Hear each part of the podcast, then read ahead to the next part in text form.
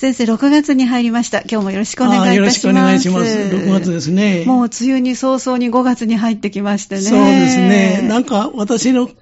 どっちか平年の15日遅いと、今年が8日早いですよね。で、平年、例年より15日遅いかなんか、それ逆かもわかりませんけど、8日と15日いうことを言ってましたね。ああ、そうでしたか。あ、あのー、早いですね、しかも5月に梅雨入りするのは10年ぶりということなので、早かったということですね。ですね。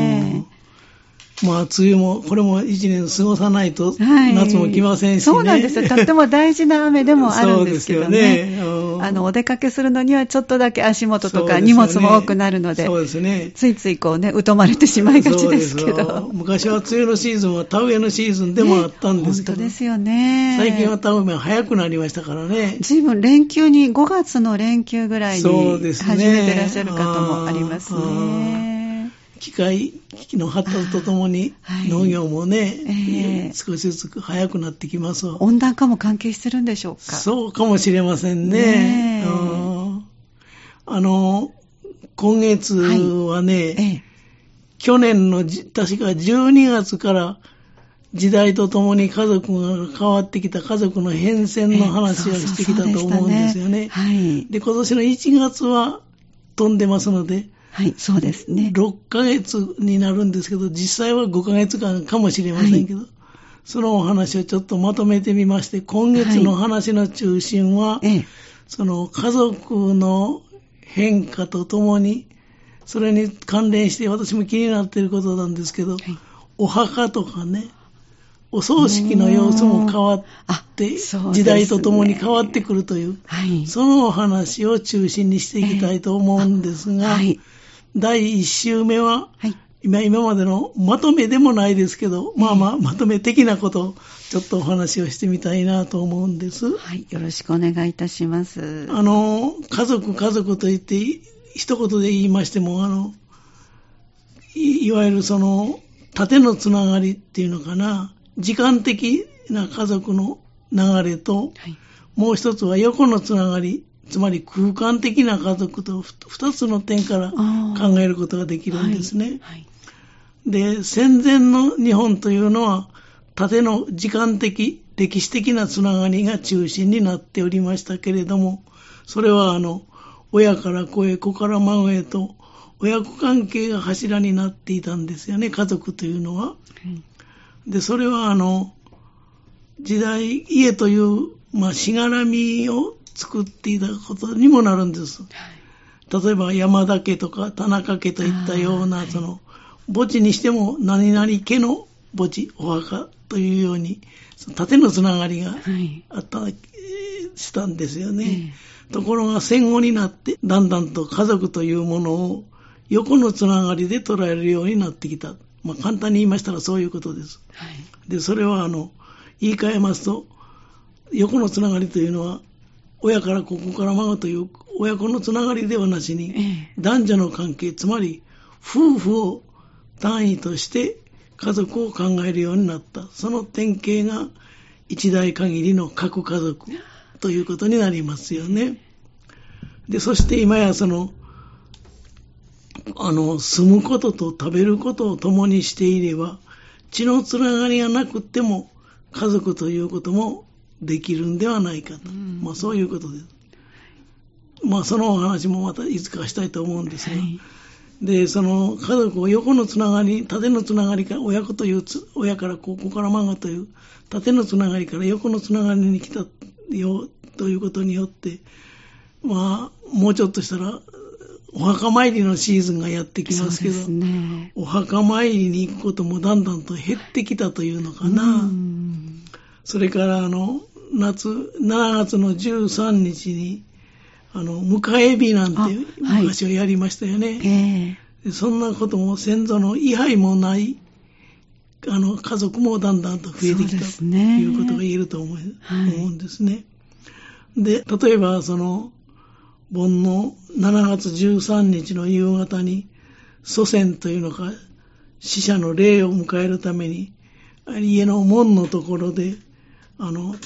焚き火、火を焚くという迎え火なんていうことをする家族もほとんどなくなってきたし、えー、まあ、都会ではなかなかできませんよね。そうですね。で田舎ではね、えー、まだあの、時々その迎え日、7月13日に、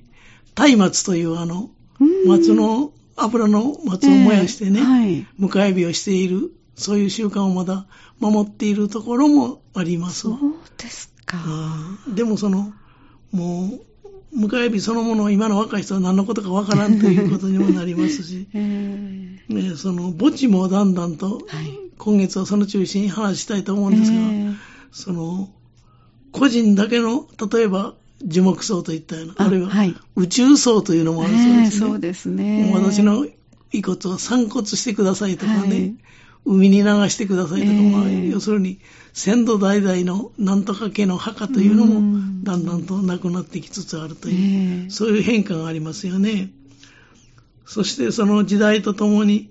気楽でその自由の利く一人暮らしがだんだんと増えてきた。これも今までずっとお話ししてきました。ね、しかし今、一人暮らしについて困るというのか、はい、ある種の不安とか寂しさがあるんですよね、一人暮らしというのはね。はいだからそれを解消するために、まあ、そのことの良し悪しは別として、シェアハウスみたいなもの、はい、シェアハウスというのは、一つの住居に複数の人が、まあ、友達同士みたいな人が共同生活をするという、賃貸の家を借りて共同生活をするというシェアハウスとか、あるいはその家族のように共同生活をする人もちらちらと見えてきましたね。うん。でね、ずっと一人暮らしを通してきた人がだんだんと高齢になってくると、はい、マンションの隣、続きの部屋を借りて一緒に生活するとか、行き来ができるように、はい、あるいはその、えー、マンションのその LDK、2LD、3DLDK を3人、シェアハウスみたいに一緒に生活するというような、そういう一人暮らしの人たちも増えてきましたね。なるほどね。で、もちろんこれに対してはその、賛否両論がありますは当然のことですけど。そうね。健康なうちはね、はい、いけそうな気がします。そうですよね。はい。全員が何のトラブルもなく、そうですよね、健康であればね。そうですよね。えー、あの、上野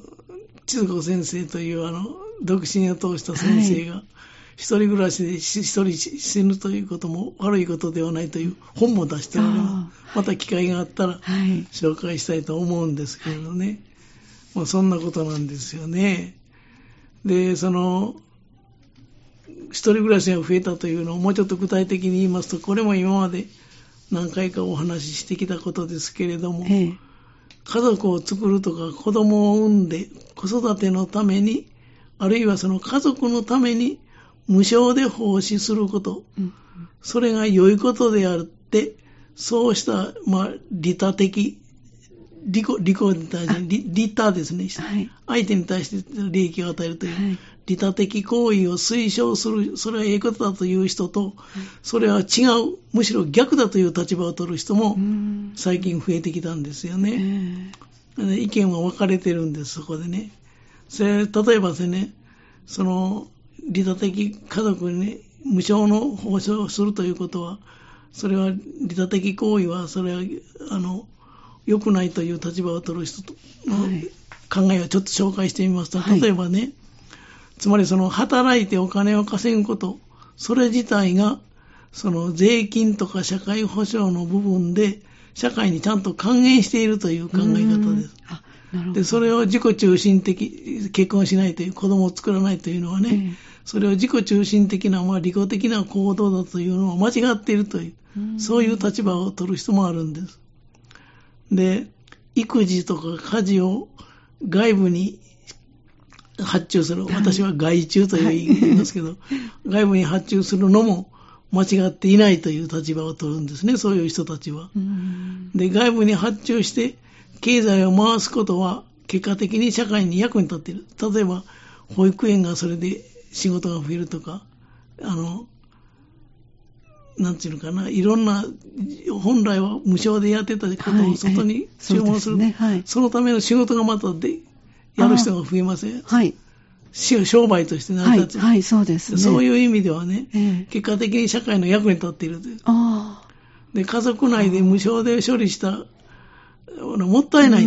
という立場を取るんですね、そういう人たちはね。なるほどね、うん。経済学的に見たらそういうふうになっていくわけですね。ね結局それで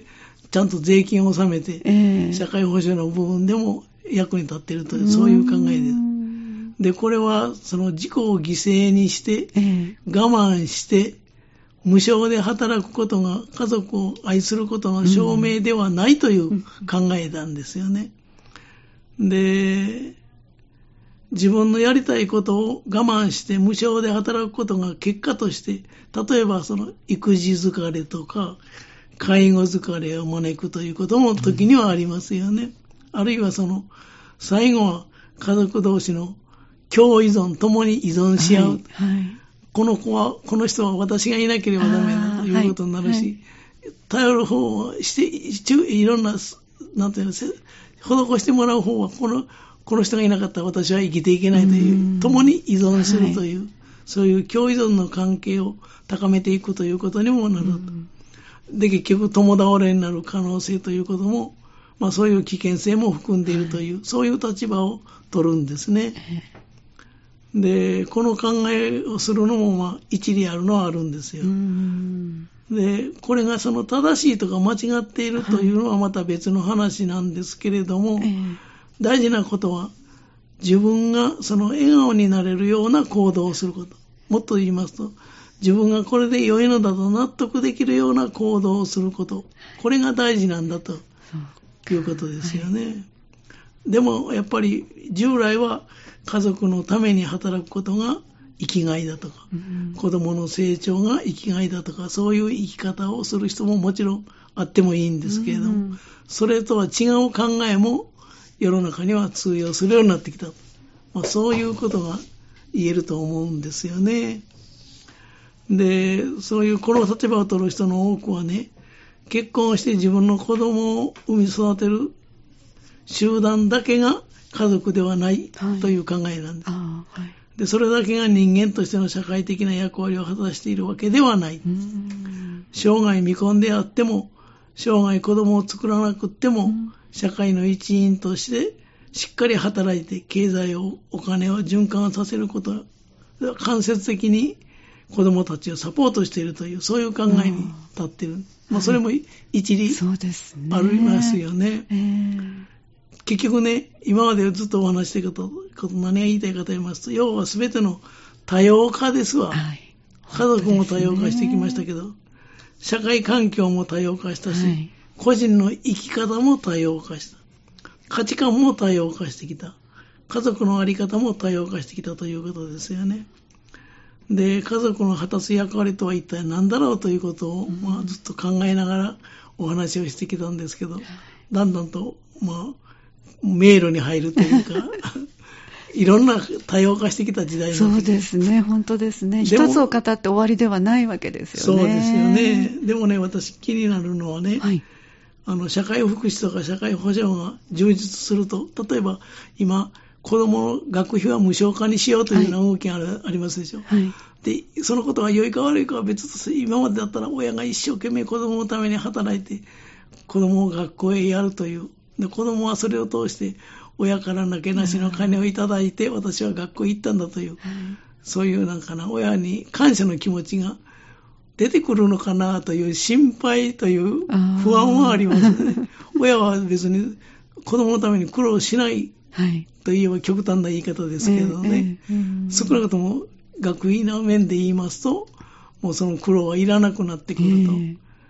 と、そういう心配というのか不安もないことはないとは言えますね。親孝行、昔だったら親に大変な思いをさせたから親孝行しなければという、そういう感覚がどういうふうに出てくるのかなという気がしないでもないですよね。ね感謝の気持ちなんてね、そ、その辺がどうなるのかな、ちょっとそういう不安もあるのはありますね。まあ、それでまあ、今第1週目はそれぐらいにして、はい、家族、時代とともに変化してきた家族の流れは、一応、これで終止符を打ちたいと思うんです。はい。そして来週また、はい。と最初にお話しいただいた、はい。はい、これに関連するはい。お墓と葬送のお話を来週してみたいと思います。今日はどうもありがとうございました。また来週もよろしくお願いいたします。はい、よろしくお願いします。この時間は港川短期大学元学長社会心理学ご専門の大前守先生のお話をお届けしてまいりました。来週もぜひお聞きください。